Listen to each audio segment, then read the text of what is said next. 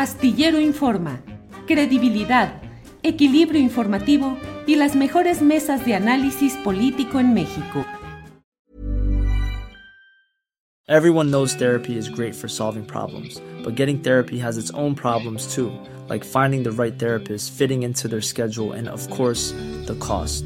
Well, BetterHelp can solve those problems. It's totally online and built around your schedule. It's surprisingly affordable too. Connect with a credentialed therapist by phone, video, or online chat, all from the comfort of your home. Visit betterhelp.com to learn more and save 10% on your first month. That's BetterHelp, H E L P. Millions of people have lost weight with personalized plans from Noom, like Evan, who can't stand salads and still lost 50 pounds. Salads, generally, for most people, are the easy button, right? For me, that wasn't an option. I never really was a salad guy. That's just not who I am. But Noom worked for me. Get your personalized plan today at Noom.com. Real Noom user compensated to provide their story. In four weeks, the typical Noom user can expect to lose one to two pounds per week. Individual results may vary.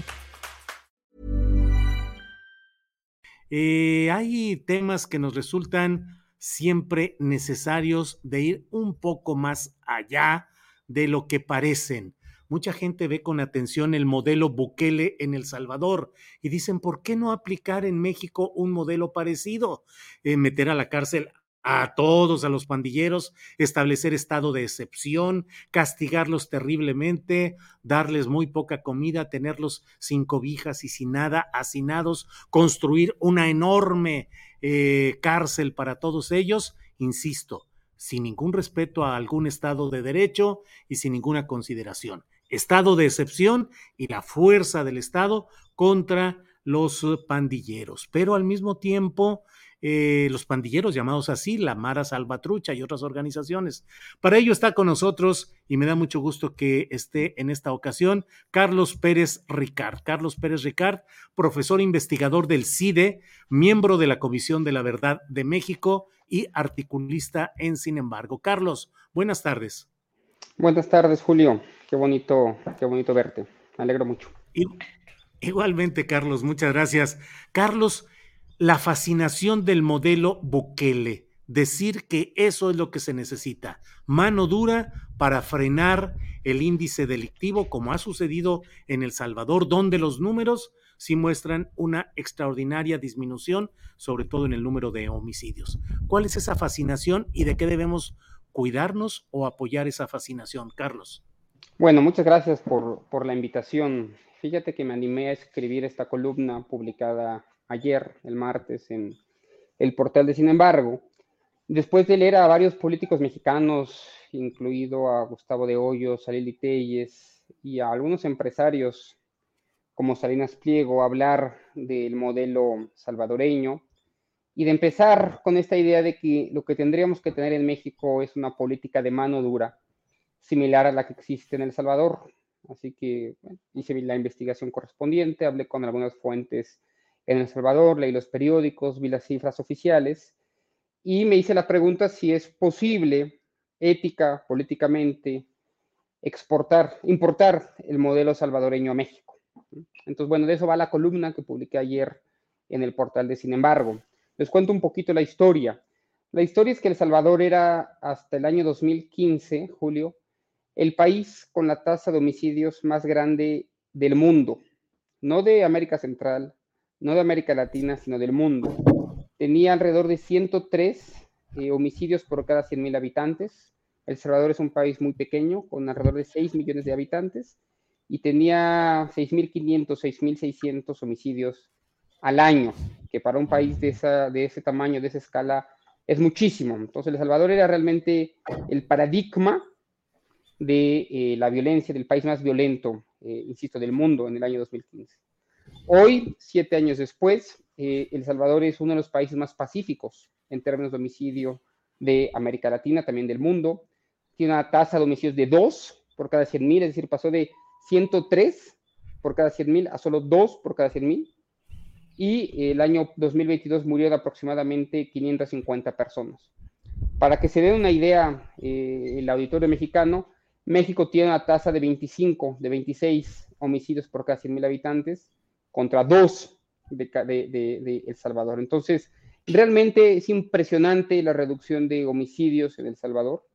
Realmente hay que reconocer que además las cifras oficiales están contrastadas por medios independientes, por muchas fuentes independientes, que reconocen que ha habido eh, lo que ellos llaman un desmembramiento de las maras, las maras, las pandillas salvadoreñas que desde los años 80 azotan las ciudades y los pueblos de ese pequeño país centroamericano. Ahora bien, eh, esto tiene, este milagro, como muchos lo llaman, tiene costos enormes en temas de derechos humanos y en el hecho de que desde el inicio del estado de excepción, que fue la política aplicada por, por Bukele, digamos la que mejores resultados ha traído, han sido encarceladas 65 eh, mil personas en El Salvador. Hoy El Salvador es el estado eh, carcelario más grande del mundo. Dos de cada 100 salvadoreños adultos hoy duermen tras las rejas.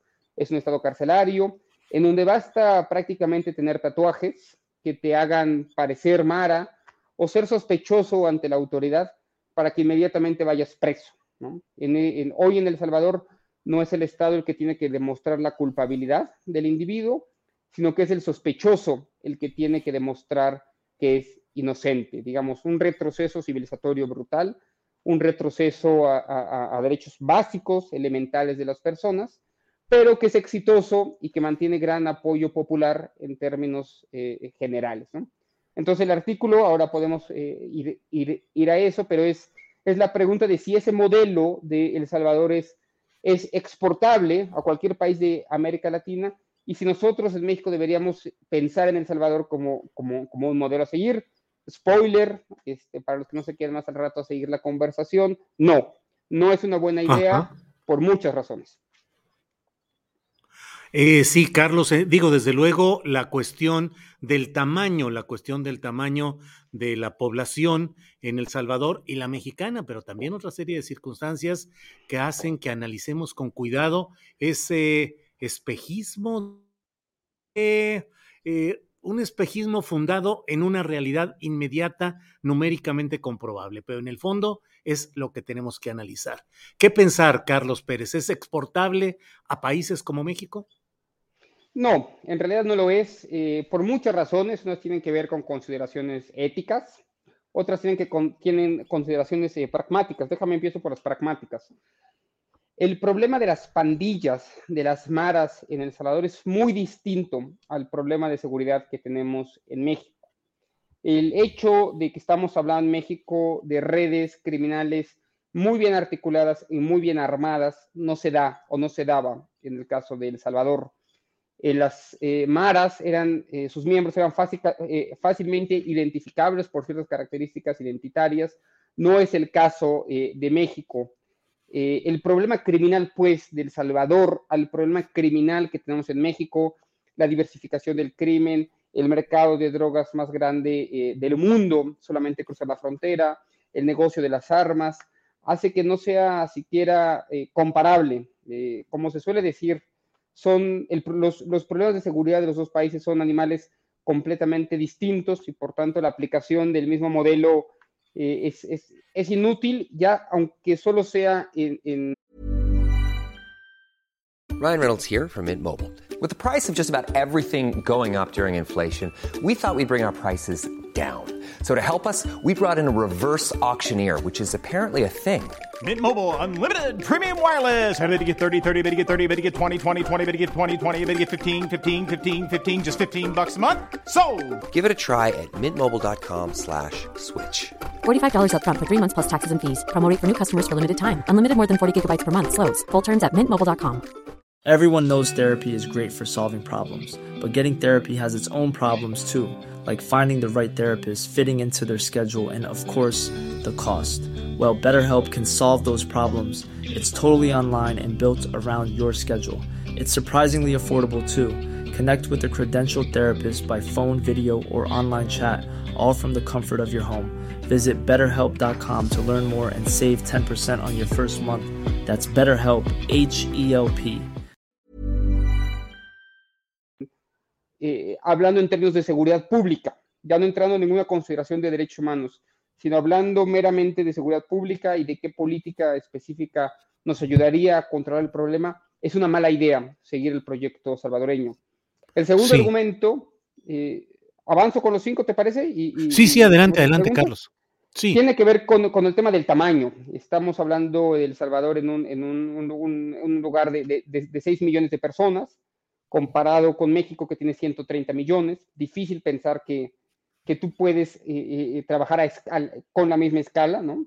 El tamaño es distinto, las posibilidades de éxito de los ambos modelos también son radicalmente distintas. Entonces, no es posible llevar un modelo de 6 millones a un modelo eh, de 130 en un estado federal en donde tienes eh, policías locales, policías estatales, policía federal, guardia nacional, ejército, diferentes instancias y no como en, y, no como en El Salvador, una sola policía nacional. Entonces digo, otra vez, el primero es el problema de seguridad que es distinto, el segundo argumento sería el tema del tamaño, el tercero es que si bien los resultados a corto plazo son, son, son obvios en El Salvador, la reducción del 92% del homicidio, a mediano y largo plazo eh, hay más preguntas, es decir, tú no puedes tener simplemente a la gente encarcelada para siempre, ¿no? O sea, eh, el, modelo carcelario y no preventivo y, no buscando las causas reales de, la delincuencia y de la criminalidad no es simplemente eh, sustentable a mediano y largo plazo. En algún momento esto va a explotar. Habrá un boomerang de, de la violencia una vez que se acabe el estado de excepción eh, y, me parece bastante, bastante peligroso. Ese sería el tercer argumento, ¿no? Eh, el, el, cuarto argumento que me parece importante es el, el, que tiene que ver con el sentido del Estado. En El Salvador, eh, El Salvador no es más un Estado liberal. las instituciones realmente se han rendido ante Nayib Bukele, el presidente de ese país. El, el, Poder Judicial no es más independiente, el Poder Legislativo no es más independiente. Toda la estrategia del Estado está siendo liderada por una sola persona que además ya se va a reelegir, aun cuando eso iba en contra de la Constitución, y afecta directamente eh, el sentido propio del Estado. Y basta leer un poquito de historia del mundo, o de América Central o de América Latina, un poquito nada más para saber que eso es una muy mala idea. Y el último argumento tiene que ver con el tema de los derechos humanos. Eh, son incontables eh, los reportes de organizaciones no gubernamentales, de periodistas independientes, que dan cuenta de muertos, decenas de muertos en las cárceles de eh, eh, eh, de personas que han sido torturadas por las propias policías, de casos de corrupción. hoy El Salvador es el lugar de América Latina en donde las autoridades cometen más violaciones de los derechos humanos. Basta la ida de Nayib Bukele para darse cuenta del discurso fascista de derecha que el señor maneja, a pesar de su extrema popularidad, ¿no? Son cinco argumentos, insisto, el tamaño, la dimensión del problema, eh, el sentido del Estado, el tema de las violaciones graves a los derechos humanos y, por supuesto, eh, los límites temporales del modelo, por los cuales creo que es una mala idea pensar en El Salvador como el modelo a seguir para México. Carlos, y sin embargo, y no me refiero solamente al medio en el cual publicaste este artículo, pero y sin embargo, esa idea de la buquelización del Estado sigue presente en algunos actores políticos relevantes de México, como el propio expresidente de la Confederación Patronal de la República Mexicana, la Coparmex, es Gustavo de Hoyos Walter, quien abiertamente en su lanzamiento como precandidato presidencial invoca el tema incluso con la inclusión de una parte del video en el cual se ve eh, la colocación de los maras o presuntos maras en las cárceles y la manera como son eh, llevados ahí. Entonces, él reivindica la mano dura, igual que personajes como Lili Telles. ¿Qué tanto esa... Eh, la crisis de la seguridad pública en México, del combate al crimen organizado, puede llevar a que la sociedad mexicana vea con buenos ojos y pueda votar y apoyar electoralmente opciones de mano dura o de buquelización en México. Carlos. Mira, Julio, afortunadamente en los últimos 20 años han sido pocos los intentos o los discursos de llevar el populismo penal, como se le llama en la literatura, al mainstream de la discusión pública. Ha habido ejemplos, hay casos, eh, recuerdo a Arturo Montiel, eh, una frase que pasó en la historia aquí en el Estado de México, él decía, el gobernador, el exgobernador, que, que, luego resultó ser, ser un delincuente, pero decía que, que, que, las ratas no tenían derecho. No sé si te acuerdas, Julio, ahí por, Sí, sí, claro, frase acuñada por el publicista Carlos Alasraqui. Bueno, y ahora están en el Estado de México este, intentando, ¿no? Intentando este, tener 100 años de poder allá en el Estado de México. Pero bueno, Arturo Montiel lo decía, luego él terminó este, indiciado por temas de corrupción, nunca pisó la cárcel, eh, pero para que te des una idea de, también de la hipocresía que tiene, que hay detrás del populismo penal.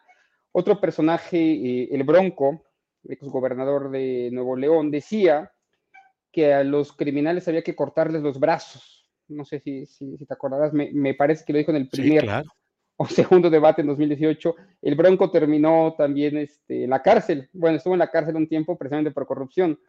Entonces, el, populismo penal tiene esto, que, grandes empresarios o, políticos siempre ven la corrupción de abajo, nunca ven la corrupción de arriba, y siempre tienen una vena racista, ¿no? Hay que decirlo así, fascista.